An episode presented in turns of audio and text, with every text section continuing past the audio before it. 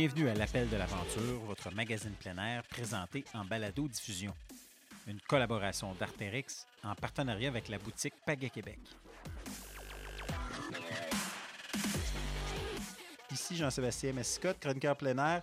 On dit souvent que le temps passe vite en bonne compagnie. On est déjà à l'épisode 3 et toujours en bonne compagnie avec Sébastien Lapierre. Ouais, moi aussi en bonne compagnie avec toi, Jean-Seb. Alors au programme aujourd'hui, une autre fois, euh, plein de sujets intéressants.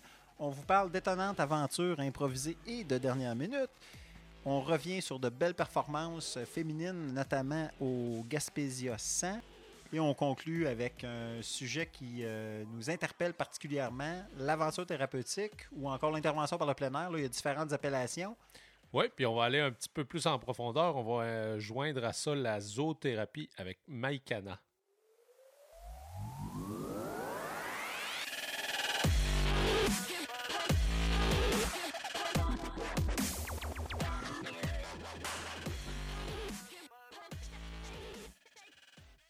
Sébastien, tu as piqué ma curiosité ce week-end en annonçant sur les réseaux sociaux une aventure où tu savais pas trop où tu t'en allais, donc improvisé Oui, et possiblement de dernière minute. oui, assez de dernière minute. Euh, C'était quoi ce plan-là? en fait, l'idée m'est venue, j'étais chez nous. J'avais 28 millions de choses à faire sur le terrain. J'étais en vacances. Je me suis dit, si je reste ici, j'en profiterai pas. Donc, je suis parti. Dernière minute, c'est le cas de le dire. Euh, pas de plan de destination. Je me suis dit, au Québec, il y a plein de belles places. Je vais rouler. Quand ça me tente d'arrêter à une place, j'arrête. Donc, parti en solo, en auto? En solo, oui. En solo. Ben oui, euh, fidèle à mes habitudes. Ça, hein? Expédition solo. Euh, oui, en auto. Puis là, la première décision, c'était de tourner à gauche ou à droite. Et puis, je suis parti vers, euh, vers, vers Montréal, vers Trois-Rivières. Et chaque petit endroit qui, euh, qui m'appelait, euh, j'arrêtais. Si je voyais un panneau de signalisation qui indiquait un endroit spécifique qui m'interpellait, je prenais la sortie, j'y allais, je marchais, je visitais et je repartais. Fait que ça a viré comment finalement? T'es parti combien de temps? Deux jours, j'ai fait de la rando un peu, euh, des petits spots euh, bucoliques, euh, petite collation sur le bord d'un étang, d'une rivière, un coucher en tente et retour le lendemain avec le même scénario. Fait qu'on comprend que tu t'es rendu en Mauricie, quelque Oui, chose de genre, ça. essentiellement. Ouais, voilà. Concept de micro-aventure qu'on aura l'occasion d'aborder euh, dans les prochains épisodes, notamment avec euh, notre collaboratrice Ben oui. Saint-Pierre. Tout à fait, on va en parler un petit peu plus euh, en profondeur. Puis, c'est- juste ça de, se dire qu'il y a plein de beaux endroits devant lesquels on passe souvent, qu'on n'arrête pas, qu'on ne prend pas le temps de découvrir. Puis là, c'est un peu ça mon but. Euh, je fais souvent la route Québec-Trois-Rivières, soit pour aller faire des conférences ou voir des, partenaires à, Montréal. Puis j'avais envie de faire cette route-là. Ben, je ne l'ai pas faite au complet cette fois-ci, euh, mais j'avais envie de le faire justement un peu plus relax, d'arrêter, de prendre le temps de découvrir. Puis euh, il y a plein de beaux endroits.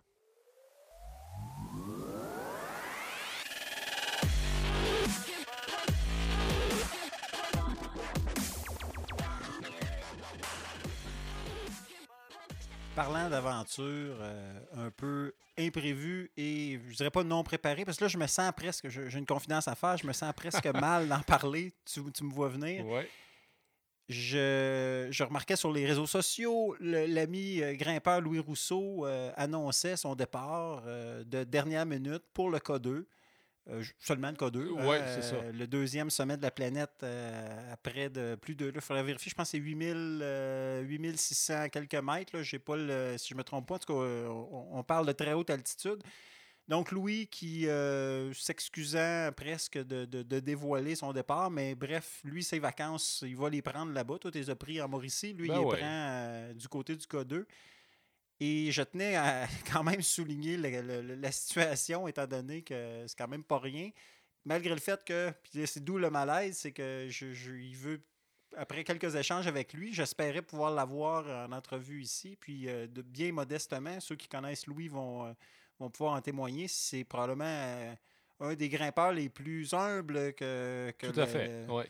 la planète euh, escalade a- a- connaît. Donc, a resté très low profile. Il dit Ah, je m'en vais là, pas de, peu de commanditaires. Je pense qu'il est ambassadeur mec. Sinon, c'est à peu près tout. Là. Vraiment pour lui, pour son plaisir. Monsieur une- ne veut pas de couverture médiatique.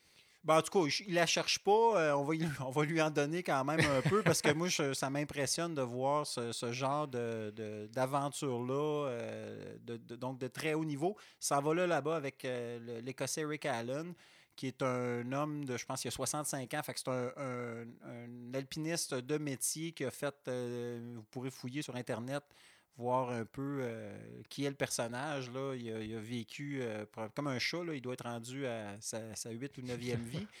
Euh, mais c'est des, des grimpeurs de haut niveau. Louis a un entourage assez impressionnant là, quand on voit sur les différentes expéditions avec, avec qui il part en, en aventure.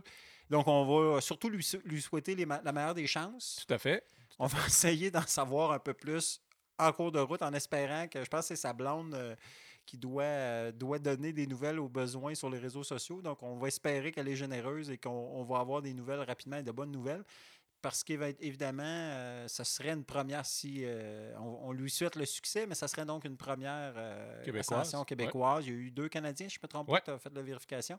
Premier, donc premier Québécois qui pourrait techniquement atteindre le sommet.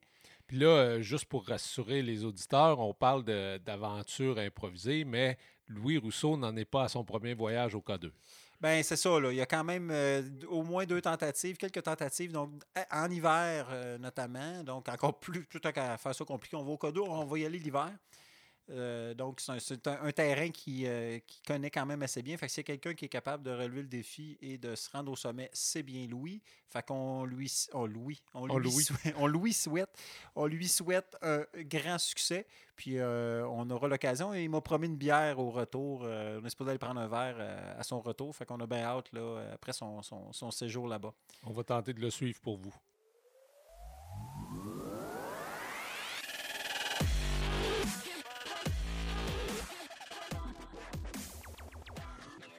Côté course à pied, la planète euh, course en sentier a vibré ce week-end, en particulier pour la Gaspésia 100. Oui. Une série de courses du côté de la Gaspésie, évidemment. hein, On ne vous cachera pas, euh, fera pas de surprise avec ça. Un événement qui prend de plus en plus d'ampleur dans les dernières saisons, évidemment porté par l'engouement de la course en sentier. Puis, euh, évidemment, l'organisation de Jean-François Tapp qui, euh, qui prend de la maturité. On, on parlait d'à peu près, là, je pense, c'est 650, euh, 650 euh, coureurs ou inscriptions, participants adultes notamment. Mais on voulait revenir sur des performances, notamment performances féminines assez impressionnantes Oui. aux 100 000 160 km. 160 on l'a bien, ouais, ouais, bien calculé. La Terre-Neuvienne, Kelsey Hogan, qui, a, qui, qui, en fait, qui est devenue la première femme à compléter l'épreuve de 100 000 parce que le, le, le Gaspésia 100 se targue d'être une épreuve. On, on- sait qu'il y a des collines quand même en Gaspésie, là, mais se targue, entre autres avec la météo, c'est une course tôt en saison, d'être une des très difficiles au Québec. Donc, Hogan qui a terminé pour une première fois en, en 24 heures 47 et 12 secondes. Et notre invité de l'épisode précédent, l'épisode 2, le- la coureuse euh, et l'ultramarathonienne Hélène Dumais a terminé troisième. Avec un temps de 28 29 08. Et où ça devient intéressant, c'est que. Intéressant et surprenant. Et surprenant, mais en fait, Ben pas, oui, pas tant, parce qu'on l'a vu, des, ce genre de performance-là, c'est que il y a certaines disciplines où le, le- le sexe importe peu ou plus. Euh, je pense entre autres à l'escalade, il y a eu des performances féminines qui ont été des premières, euh, qui, qui- qui ont dépassé euh, des, des performances masculines, et c'est tant mieux. Et dans ce cas-ci aussi, où on voit les filles, donc Hogan, en terminant première chez les dames, a du coup obtenu la troisième position au cumulatif. Au donc classement général. c'est ça, classement général homme-femme confondu. Euh, et euh, tu faisais le calcul, même chose pour la, celle qui a terminé deuxième, là, la, la Québécoise Anne Bouchard. Anne Bouchard, oui, avec un temps de 25-38.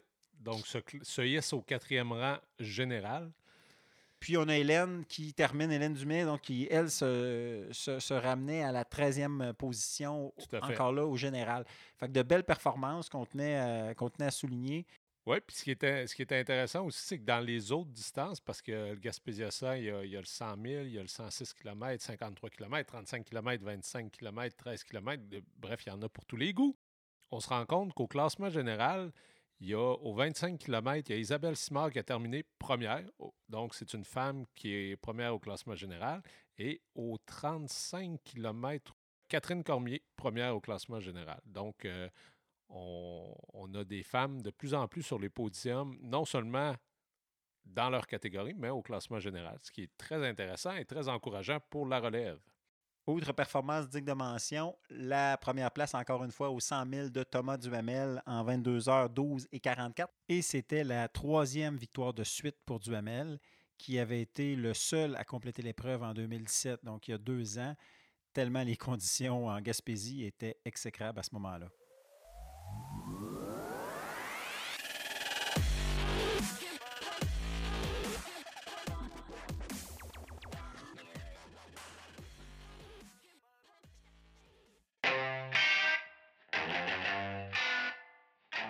Vous êtes aussi mordu que nous de Sportmatic, c'est du côté de la toute nouvelle boutique de notre partenaire Pagaie Québec que vous trouverez votre bonheur. Les deux proprios, Patrice et Jonathan, sont de vrais pros qui ont sélectionné pour vous les meilleurs produits sur le marché. Kayak, surf à pagaie, canot, que ce soit pour vos aventures en mer, en lac ou en rivière, tout se retrouve désormais sous un même toit au 3180 chemin Sainte-Foy à Québec ou sinon en ligne à pagaiequebec.com.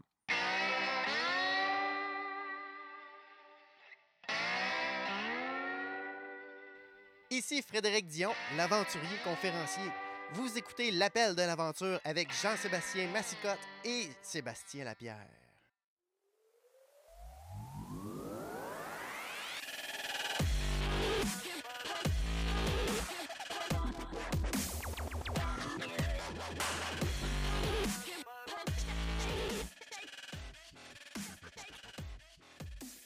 Domaine euh, totalement fascinant et passionnant l'aventure thérapeutique ou encore l'intervention par le plein air, dépendamment des euh, une appellation qui varie dépendamment des spécialités. Sébastien, c'est un sujet qui te touche particulièrement aussi. Tu as été impliqué notamment avec la Fondation sur la pointe des pieds. Oui, à quelques reprises avec euh, le double défi des deux Mario parce que je trouve ça très important. Euh, je suis conscient que le plein air a sa place dans, tout ce qui a aux interventions auprès des personnes qui ont des problèmes soit physiques ou mentaux. Et puis là, ben, on a la chance de s'entretenir avec des spécialistes, disons-le ainsi. Bien, effectivement, si la Fondation sur la pointe des pieds, c'était donc avec des, une clientèle de gens, de jeunes qui avaient euh, été aux prises avec le cancer, cette fois-ci, on s'intéresse avec Laura Ducharme, qui a aussi été impliquée avec la Fondation sur la pointe des pieds, qui est travailleuse sociale spécialisée en intervention en contexte de plein air et qui est aussi cofondatrice de Maïkana, Qu'est-ce que Maïkana? Elle nous l'explique en compagnie de son associé Frédéric Hébert. Je vous donne un indice, elle est zoothérapeute, un bel amalgame entre les activités de plein air, les animaux de compagnie et le bien-être que l'on peut apporter à des gens qui vivent diverses euh, problématiques. Deux filles fort occupées qu'on a rejoints à Saint-Jean-sur-Richelieu.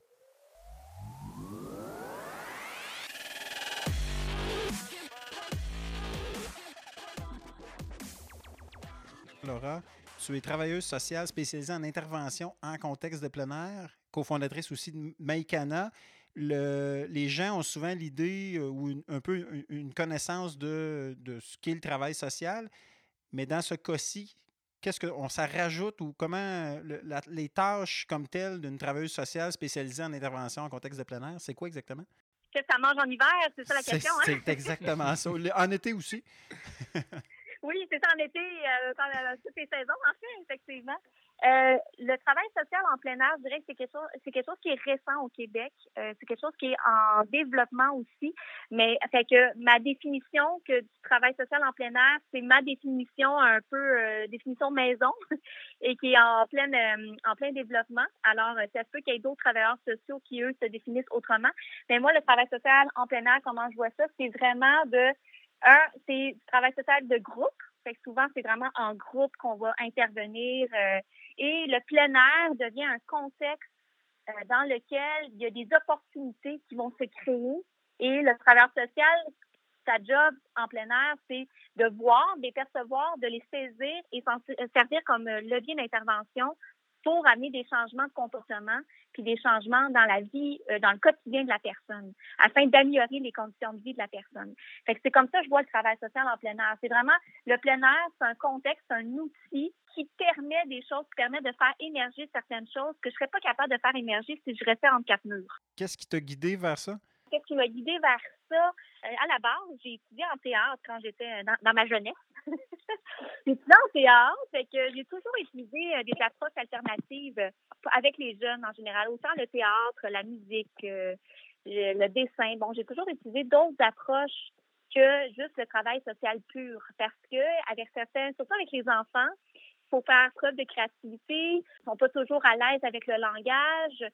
Euh, des fois, ils ont des troubles de langage. Fait qu'il faut utiliser d'autres médiums pour être capable d'amener l'enfant à s'exprimer puis à nommer les choses telles qu'elles sont pour qu'on puisse être capable d'avancer par rapport à, sa trajectoire de vie. Fait que tranquillement, euh, j'ai découvert, j'ai utilisé toutes sortes de moyens, toutes sortes de modalités d'intervention. Et euh, il y a 6 ans, 7 ans, je dirais à peu près, je me suis mis à faire du plein air. Fait que euh, j'ai découvert le plein air. Euh, moi, j'ai étudié à l'Université de Sherbrooke et Sherbrooke euh, a le parc du Mont-Bellevue collé sur l'université. C'est fantastique. À chaque matin, je me levais, je prenais mon sac pour aller à l'université, puis je passais à travers les sentiers. Et ça m'a apporté un bien-être assez exceptionnel. Euh, pour euh, toute ma gestion de l'anxiété, euh, me permet d'avoir des idées plus claires par rapport à mes travaux, par rapport à, par rapport à, mon travail en général. je me suis dit, ben, crème, je pense que je vais, approfondir ça, cette approche-là, parce que clairement, si c'est bon pour moi, ou du, moins ça m'apaise, je serais, curieuse de voir l'impact que ça a chez les jeunes. Finalement, je me suis mis à travailler pour la fondation du docteur Julien. J'ai travaillé avec docteur Julien, j'ai travaillé pour docteur Bureau, puis pendant deux ans et demi, j'ai travaillé aussi pour docteur Péloquet à Saint-Jean-sur-Chelieu. Fait euh, c'est vraiment dans une approche un peu alternative. Hein. Les centres de pédiatrie sociale sont reconnus pour ça, d'utiliser des, des approches. Et c'est là que j'ai décidé de d'intégrer la, la, pratique du plein air. Fait qu'il y a deux ans, avec Face au vent, qui est un autre organisme d'intervention par le plein air, on a mis en place un projet qui s'appelle le projet Satellite, qui est un projet d'intervention par la nature et l'aventure euh, pour les jeunes ayant vécu des traumas complexes, euh, ayant des troubles de comportement. Moi, je les appelais mes pas sortables. Puis moi, j'ai décidé de les sortir et puis, c'est un peu un projet pilote. C'était vraiment comme un essai de voir, bon, si je prends vraiment le plein air puis que je le module avec euh, le travail social, avec une clientèle vulnérable, est-ce que ça marche? Puis finalement, mais ça a super bien été. Vraiment, j'ai eu des enfants qui ont vraiment, vraiment trippé. Ça a duré huit semaines de programme. Puis à la fin, on sortait pendant deux jours de temps en plein air. On, vivait dehors à l'extérieur pendant deux jours de temps, ce qui était quand même un, grand défi de taille pour ces jeunes-là. Il n'y avait pas cette occasion-là, justement, parce qu'ils sont pas sortables. Puis moi, j'ai montré qu'au contraire, c'est possible de sortir. C'est possible, il y a une façon de les faire, puis il y a une façon d'utiliser le dehors et le plein air pour que ça soit positif pour eux et que ça puisse leur permettre de, vivre des réussites à travers ça. Fait que c'est comme ça qu'est né le travail social en plein air chez moi. C'est parti de ce projet-là. Et par la suite, là, avec la Fondation de la Pointe des Pieds, je me suis mis à faire des expéditions. Après ça, ben, je suis rentrée à l'UCAM euh, pour aller chercher mon programme court de deuxième cycle en intervention en contexte de plein air. Et euh, là, à partir de septembre, ben, je rentre à la maîtrise et je vais vraiment faire un projet de recherche sur l'intervention en contexte de plein air. avec une clientèle à risque. Puis dis-moi, tu as découvert que le plein air, c'était bon. Qu'est-ce qui t'a apporté vers Maïkana et d'intégrer en plus de tout ça les animaux là-dedans? Euh, Maïkana, c'était une espèce de bulle de folie entre moi et Frédéric. Euh, les deux, on travaillait à ce moment-là au centre de pédiatrie sociale L'Étoile, qui est situé à Saint-Jean-sur-Richelieu, qui est un centre de pédiatrie qui fait partie, dans le fond, du réseau de la Fondation du docteur Julien. Fait qu'on avait beaucoup de dossiers en commun. Puis on se disait, me semble que plein air, ça marche la zoothérapie, ça marche, mais imagine si on met les deux ensemble, qu'est-ce que ça donnerait, tu sais? Puis, on s'est dit, les animaux, la nature, c'est quelque chose qui, qui, qui nous ramène à, à l'essentiel, premièrement, et qui permet de travailler tellement de choses avec des clientèles, avec des défis multiples, particulièrement des, des, jeunes qui ont maintenant des troubles de langage, des troubles de comportement, troubles du spectre de l'autisme. Il y a vraiment de plus en plus de données probantes, autant en plein air qu'en zoothérapie, qui démontrent les bienfaits. Fait qu'on se dit, ben, pourquoi pas le combiner les deux? Finalement, je me suis présentée au sommet Génération plein air de Mountain Common Co-op.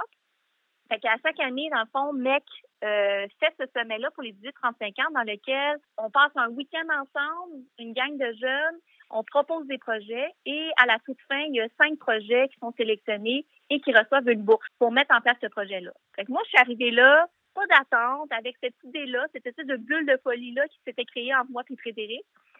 Et on a gagné. On a gagné 5 000 On était vraiment le coup de cœur, en fait, du jury.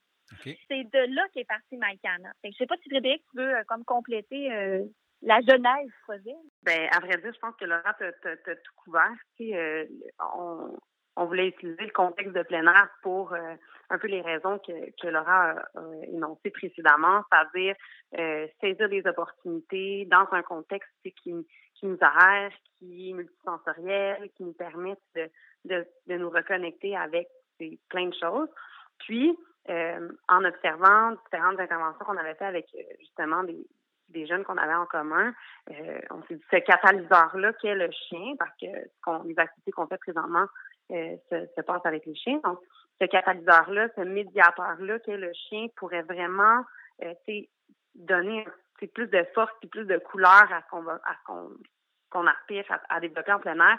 c'est un peu ce qu'on a voulu faire en intégrant le chien en plus dans l'aventure mais ça reste quand même une gestion. Euh, je veux dire, c'est pas tout le monde qui est à l'aise pour amener des chiens, parce que vous sortez avec quelques chiens. Je me dis, Jeanne, c'est pas juste un chien. Euh, laquelle de vous deux avait de l'expérience avec les animaux assez pour être assez confiante pour amener des chiens en nature avec des jeunes à problème?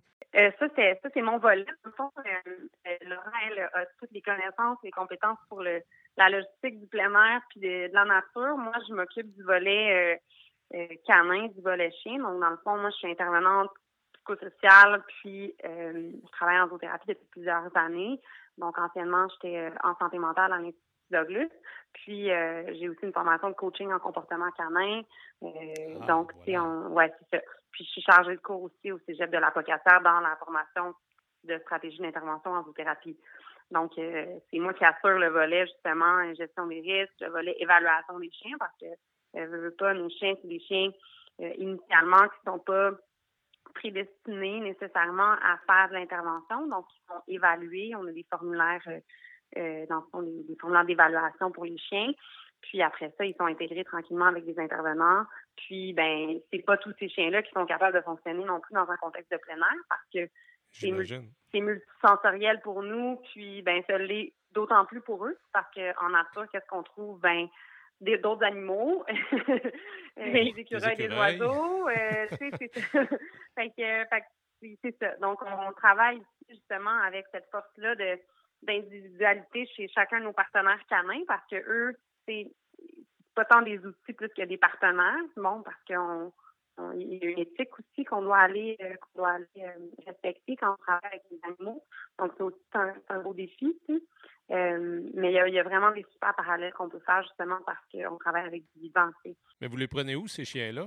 on a différents partenaires, des particuliers, des, des gens qui s'intéressent à la mission, des gens des fois qui ont des chiens qui qui, qui ont déjà travaillé dans le passé dans d'autres dans d'autres circonstances. Euh, des fois, étant donné que moi, je suis dans le coaching aussi, puis j'ai des partenaires au niveau euh, de l'entraînement, de l'éducation canine, puis tout ça, ben on voit passer beaucoup, beaucoup de chiens au quotidien.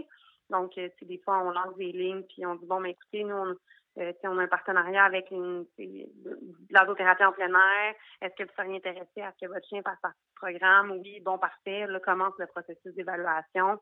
Euh, puis euh, voilà, donc c'est sûr que la cause est noble. Euh, les gens aiment les animaux, les gens ont envie d'aider les gens, les gens aiment le plein air. Donc, c'est, on a quand même euh, cette chance-là d'être capable de, de, toucher les gens et d'aller, d'aller faire du recrutement. Donc, des personnes qui auraient des super bons chiens, là, ils peuvent entrer en contact avec vous? Oui, définitivement.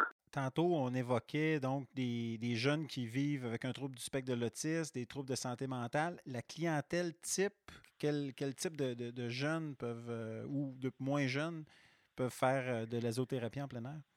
Bien, pour l'instant, le premier projet pilote qu'on a mis en place avec la, bourse de Mountain Equipment Co-op, c'est des jeunes entre 15 et 35 ans vivant avec un trouble du spectre de l'autisme slash santé mentale, parce que souvent le, trouble du spectre de l'autisme vient jamais tout seul à l'âge adulte. Euh, ça peut être, par exemple, on avait des, des jeunes euh, troubles du spectre de l'autisme avec un TDAH, euh, trouble du spectre de l'autisme avec bipolarité, ça, avec trouble d'anxiété généralisée. Fait que souvent, il y a comme une, une, comorbidité ou du moins une espèce de combinaison de diagnostics, malheureusement. bon, on ne sait pas l'œuf ou la poule, euh, qui, lequel crée l'autre euh, ou qui, lequel alimente l'autre. Des fois, c'est pas toujours clair en santé mentale en général. Euh, fait que je dirais que la clientèle cible pour l'instant Maïkana, c'est vraiment du 15 à 35 ans, mais on étire l'élastique, dans le sens que c'est possible de travailler aussi avec des plus vieux et c'est possible de travailler avec les plus jeunes. Mais pour l'instant, le premier projet, c'est vraiment de cet âge à cet âge-là. On a des projets on a eu beaucoup de demandes. On a même une liste d'attente, je dirais, particulièrement en santé mentale. On a eu des demandes pour les petits. Que autant le 0-5 ans que du 6-12 ans. Fait que vraiment de, couvrir cette tranche-là. Fait qu'on est en train de travailler sur ces projets-là pour couvrir l'enfance et, euh, je dirais, préadolescence, qui est de plus en plus demandée euh, euh, auprès de auprès d'une organisation, je dirais. Et même, on m'a demandé pour les personnes âgées. fait que ça peut être assez large, je dirais. Mais pour l'instant, là, on essaie de vraiment se concentrer sur le gros morceau qui est vraiment 15-35 ans. Euh, qui est vraiment de clientèle. Et c'est une clientèle qui, malheureusement, n'a pas nécessairement accès facilement aux services, surtout à partir de 18 ans. Il y a comme à 18 ans, 18-21 euh, ans, on, est dans une perte de service. Euh, partiellement pour les jeunes adultes, ceux qui rentrent sur le marché du travail, euh, finissent par perdre les services. Euh, ils ont accès à d'autres services, mais c'est pas toujours, c'est beaucoup axé sur la réinsertion à l'emploi, tout ça. Fait que, fait qu'on vient un peu s'insérer dans ce vide-là au niveau de, des services. Au niveau des activités, une sortie type ressemble à quoi? Souvent, bon, les jeunes arrivent, on s'installe. Euh, habituellement, nous, on a les packs-sacs, on a des sacs à dos, puis on a des bâtons de marche. Fait que souvent, euh, ce que je leur fais, c'est que je fais un peu le tour des sacs à dos, je m'assure qu'ils écoutent leur matériel. Ensuite de ça, on regarde la carte, on regarde un peu le trajet qu'on va faire. Et euh, par la suite, euh, soit Frédéric ou notre stagiaire en zoothérapie, on a eu deux stagiaires qui ont travaillé avec nous sur le projet, euh, va introduire les chiens. Donc, de rappeler les consignes, comment on tient sa laisse, comment on tient son chien, si on rencontre d'autres chiens, comment on travaille avec le chien tout en gérant son matériel. C'est un gros défi quand même pour les jeunes parce que non seulement il faut qu'ils se gèrent eux, gèrent leur matériel, mais gèrent leur chien aussi puis s'assurer qu'il y ait assez d'eau, de la nourriture sur eux, autant pour eux que pour leurs chiens. Fait que souvent, on commence comme ça, puis après ça, on part. Fait que souvent, on va, utiliser beaucoup la randonnée pédestre, qui est hyper accessible, souvent, puis ça prend pas tant de matériel que ça. Fait qu'on part avec les chiens et tranquillement, les jeunes s'approprient euh, la prise de laisse, euh, le contact avec le chien, le contact avec les autres. et euh, souvent, durant la randonnée, je vais faire des capsules, euh, des capsules autant au niveau de sac à dos, l'utilisation des bâtons de marche. Je vais faire des capsules, je vais faire des éducations relatives à l'environnement aussi, les plantes comestibles qu'on peut manger, les plantes qu'on retrouve en plein air, autant en forêt que dans la ville de vraiment faire remarquer aux jeunes qu'est-ce qu'ils ont autour d'eux au niveau de leur environnement. Puis par la suite, quand on revient à la fin de, de, de, de, la sortie, souvent, je leur fais faire un exercice euh, d'évaluation ou de, de pleine conscience par rapport à ce qu'ils ont vécu. Est-ce qu'ils ont vécu des frustrations? Euh, qu'est-ce qui a été plus difficile pour eux? Euh, souvent, j'utilise beaucoup les images j'ai des images pour qu'ils soient capables de, décrire ce qu'ils ont vécu, parce que parfois, utiliser la parole, c'est pas toujours facile pour certains jeunes. Fait que souvent, je vais utiliser des exercices pour leur permettre de se connecter avec eux-mêmes, se connecter avec la nature, puis se connecter avec leur chien. C'est aussi de les mettre en contact avec les différentes personnalités des chiens. Je peux ajouter quelque chose, aussi dans Oui, c'est ça. C'est qu'ils puissent euh, prendre conscience que c'est bon, mais chaque individu, chien, canin, est différent, puis ben, on doit s'adapter à cette personnalité-là? Qu'est-ce que je dois mettre en œuvre pour que notre communication fonctionne? Parce qu'on est en communication avec l'animal. On veut indiquer, bon, mais non, passe pas là, non, passe pas là, oui, passe par là, il y a moins de bouettes, il y a moins de roches, faut pas qu'il se blesse, c'est bon. Fait que, cette conscience-là de l'autre, puis de dire, bon, mais comment est-ce que je dois lui parler? Quelle tonalité de voix je dois adopter? Quel débit? Euh, est-ce que je dois répéter son nom deux fois, quatre fois, dix fois? Est-ce qu'il est dissipé parce qu'il y a beaucoup de monde, il y a des chiens qui sont moins à l'aise quand ils sont encerclés. Fait que toutes ces composantes-là sont intéressantes à l'explorer parce qu'en fait, on est capable après ça de faire le pont sur la communication euh, interpersonnel. Ça m'amène justement sur les effets. C'est quoi vos observations par rapport à ça sur les, euh, votre clientèle, les effets que ça mène, qu'amènent la, des sorties du genre? J'ai commencé à recueillir un peu les commentaires des, des participants. Fait que je vais y aller en tant que travailleuse sociale, ce que j'ai remarqué, c'est sûr qu'au niveau de la cohésion du groupe et la communication, on voit une forte amélioration en plein air. Fait qu'on on est passé d'un groupe de jeunes qui se parlent pas et qui ont de la difficulté à s'exprimer en groupe, euh, qui vont souvent même se retirer du groupe parce que c'est trop difficile pour eux. On se rappelle, c'est des jeunes ayant un trouble du spectre de l'autisme, fait que toutes ces communications, euh, puis être en groupe, c'est un défi énorme pour eux. Là. Euh, fait on est passé de ça à des jeunes qui sont venus me voir après la, sortie finale.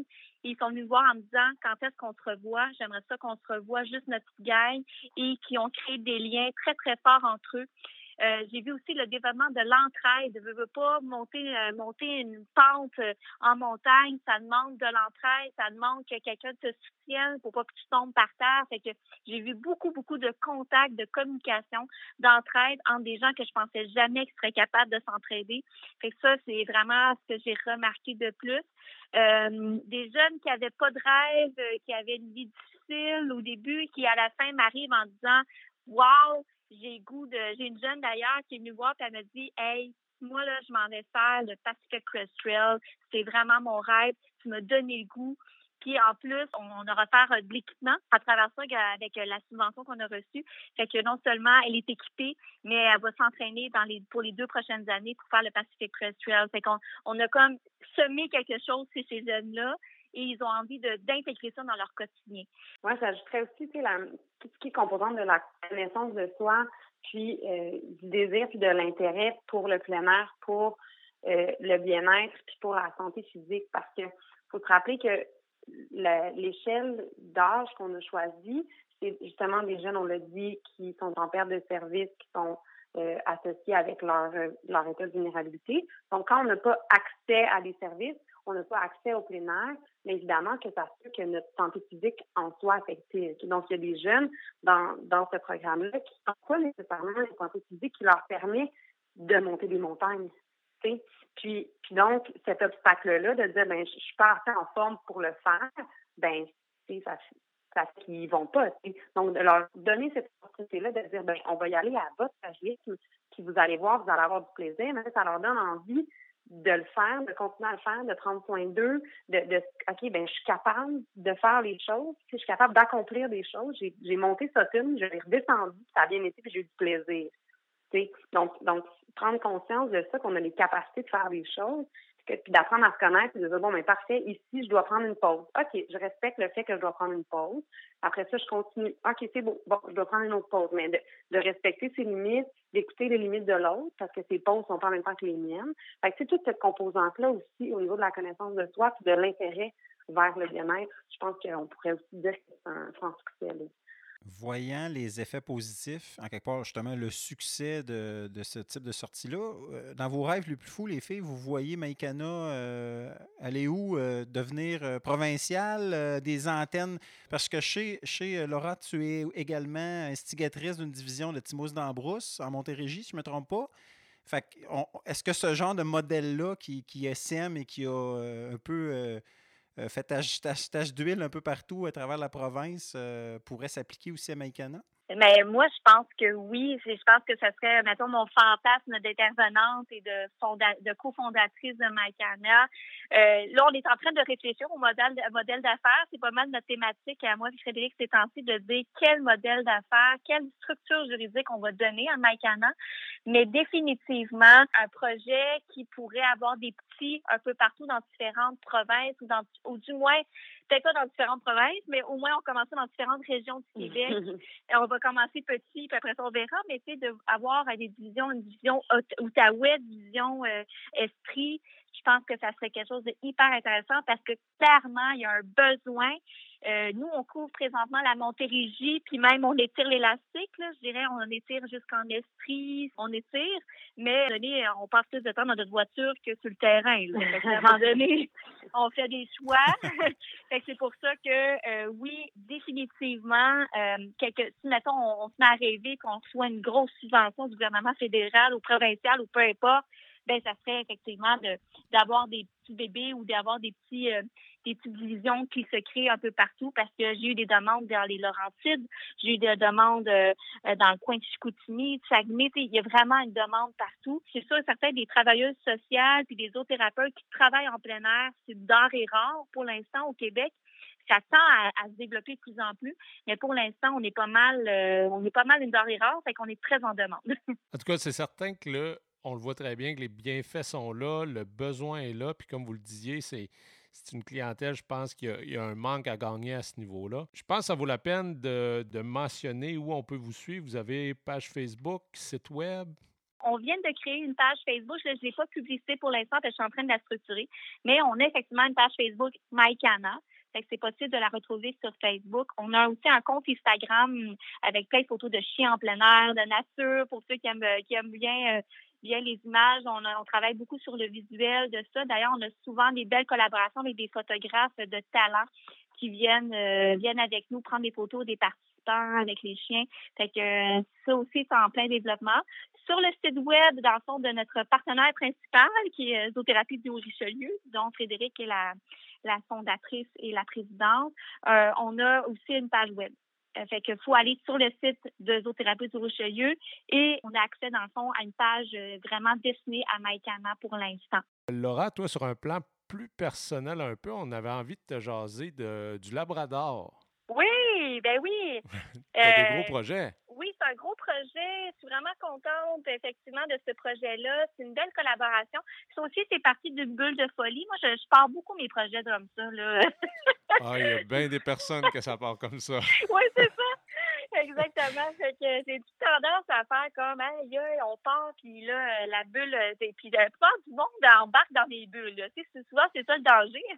que j'aille des bulles tout seul, ça va, mais quand tu as trois, quatre personnes qui embarquent, ça va, euh, ça, ça part. Fait que, eh bien, euh, en fait, euh, c'est qu'en discutant de, du, du, du projet Macana, je me suis dit, qu'est-ce qui pourrait permettre de connaître davantage ce projet-là, de voir les impacts de ce projet-là?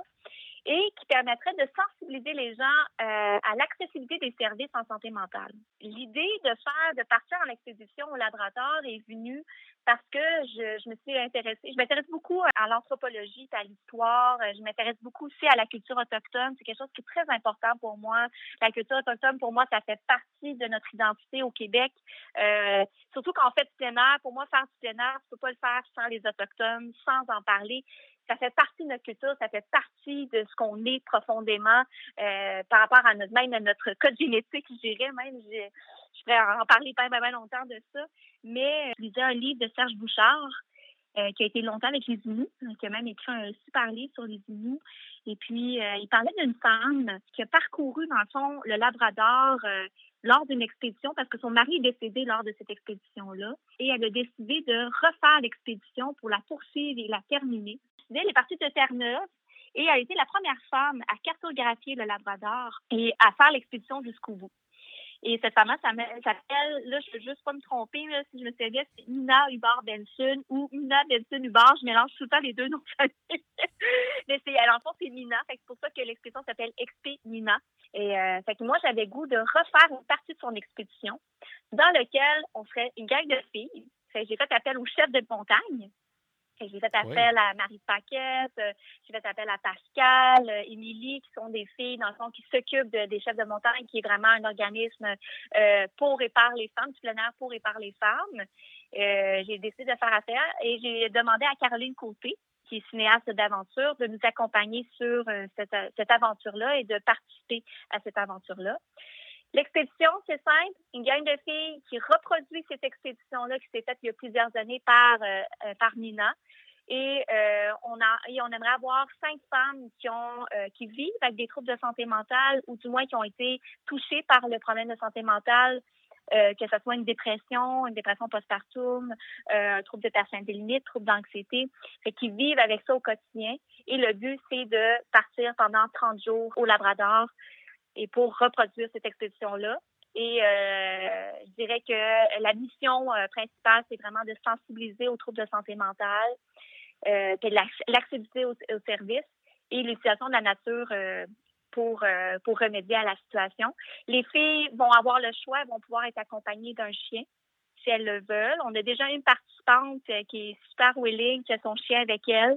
Fait que les animaux vont faire partie aussi de l'expédition. Fait que c'est en train de se construire ce projet-là. On est en train de tout monter un peu euh, nos plans de communication, plans d'affaires pour être capable d'aller chercher des gens qui ont envie de s'investir dans ce projet-là, puis d'aller chercher des participantes qui ont envie de vivre cette aventure-là. C'est prévu pour l'été prochain, si je ne me trompe pas? Ça serait dans l'idéal, ce serait l'été prochain. Sinon, on, on, se donnerait gros max l'été 2021. Puis, grosso modo, c'est quoi le tracé ou le, en termes de kilomètres, par exemple, que, que vous prévoyez parcourir? De ce que, de ce que j'ai calculé, dans le fond, nous, on ne voudrait pas partir nécessairement de, de, de Terre-Neuve. Euh, parce que ça serait un petit peu trop long. Parce que, dans le fond, Nina le fait en 45 jours. Puis on fait 45 okay. jours, bon, on se rappelle, à l'époque, il n'y avait pas nécessairement les mêmes moyens technologiques que nous. Nous, on voudrait le faire peut-être, on voudrait le faire en gros max quatre semaines. Fait qu'on on ferait autour de peut-être 400 km, 400-500 km. Ça veut dire que c'est multi, multi-activité. Oui, c'est multi-activité. Fait qu'il y aurait du canot, fait qu'il y aurait du portage de canot et il y aurait de la randonnée. Fait que ce serait vraiment canot, portage et euh, randonnée. Puis il y aurait du camping, évidemment, parce qu'on serait vraiment en autonomie complète. Question un peu niaiseuse en, en, en complétant. Au niveau des animaux, est-ce qu'il y a d'autres animaux qui seraient, qui seraient euh, propices à être utilisés pour, euh, en contexte de plein air? Euh, un chat en laisse ou je sais pas? est-ce que un poney, je sais pas, est-ce, est qu'il y a d'autres animaux qui peuvent être, qui pourraient être sur la liste des des candidats potentiels? Oui, c'est oui. ça. Je vais laisser Frédéric répondre à cette question. c'est vraiment son domaine. euh, définitivement. À vrai dire, euh, je vous dirais euh, animaux domestiques, n'est-ce pas? Euh, donc, les animaux qui ont appris à vivre à, avec l'homme, à le lire, à... C'est bon. oui, il y a, pourquoi pas, en fait. Moi, j'affectionne particulièrement les chevaux. Je trouve que c'est des, des, êtres sensibles qui sont qui, qui, communiquent d'une façon vraiment particulière. Donc, ça peut être super intéressant de travailler avec eux. Euh, encore faut-il qu'au niveau de la logistique, les choses le permettent. Mais euh, on a tous vu là, la vidéo qui a circulé euh, du gars qui a fait je sais pas combien de kilomètres à vélo avec son chat. C'est bon, pourquoi pas. mais oui, donc c'est sûr que le chien serait très bien parce que c'est un animal qui est polyvalent, qui vit avec l'homme et qui, qui travaille avec l'homme depuis des années. Mais euh, ouais, pourquoi pas? Il n'y a, a, pas vraiment de limite dans le fond, mais évidemment, on comprend que les chiens sont, sont un, peu plus, euh, un peu plus adaptés ou en tout cas, c'est un peu plus standard. D'ailleurs, ça doit vous donner un bon coup de main, euh, avec le, notamment dans plusieurs parcs, je pense à la CEPAC, mais de plus en oui, plus, les, les chiens sont oui, acceptés. Oui, c'est un bon timing, ça aussi? Oui, vraiment, vraiment, on est bien content du timing. Ça nous ouvre des portes, c'est clair. Puis euh, ça permet aussi que les chiens soient, soient mieux, mieux accueillis, mieux vus en contexte de plein air. Euh, puis de ne pas tous les, les, mettre dans le même panier. Donc, euh, oui, définitivement, très aidant. Bien, on va suivre ça de très près, vos, vos activités, les futurs développements du côté de Maïkana et aussi de l'expédition Labrador. Et bon succès pour la suite des choses.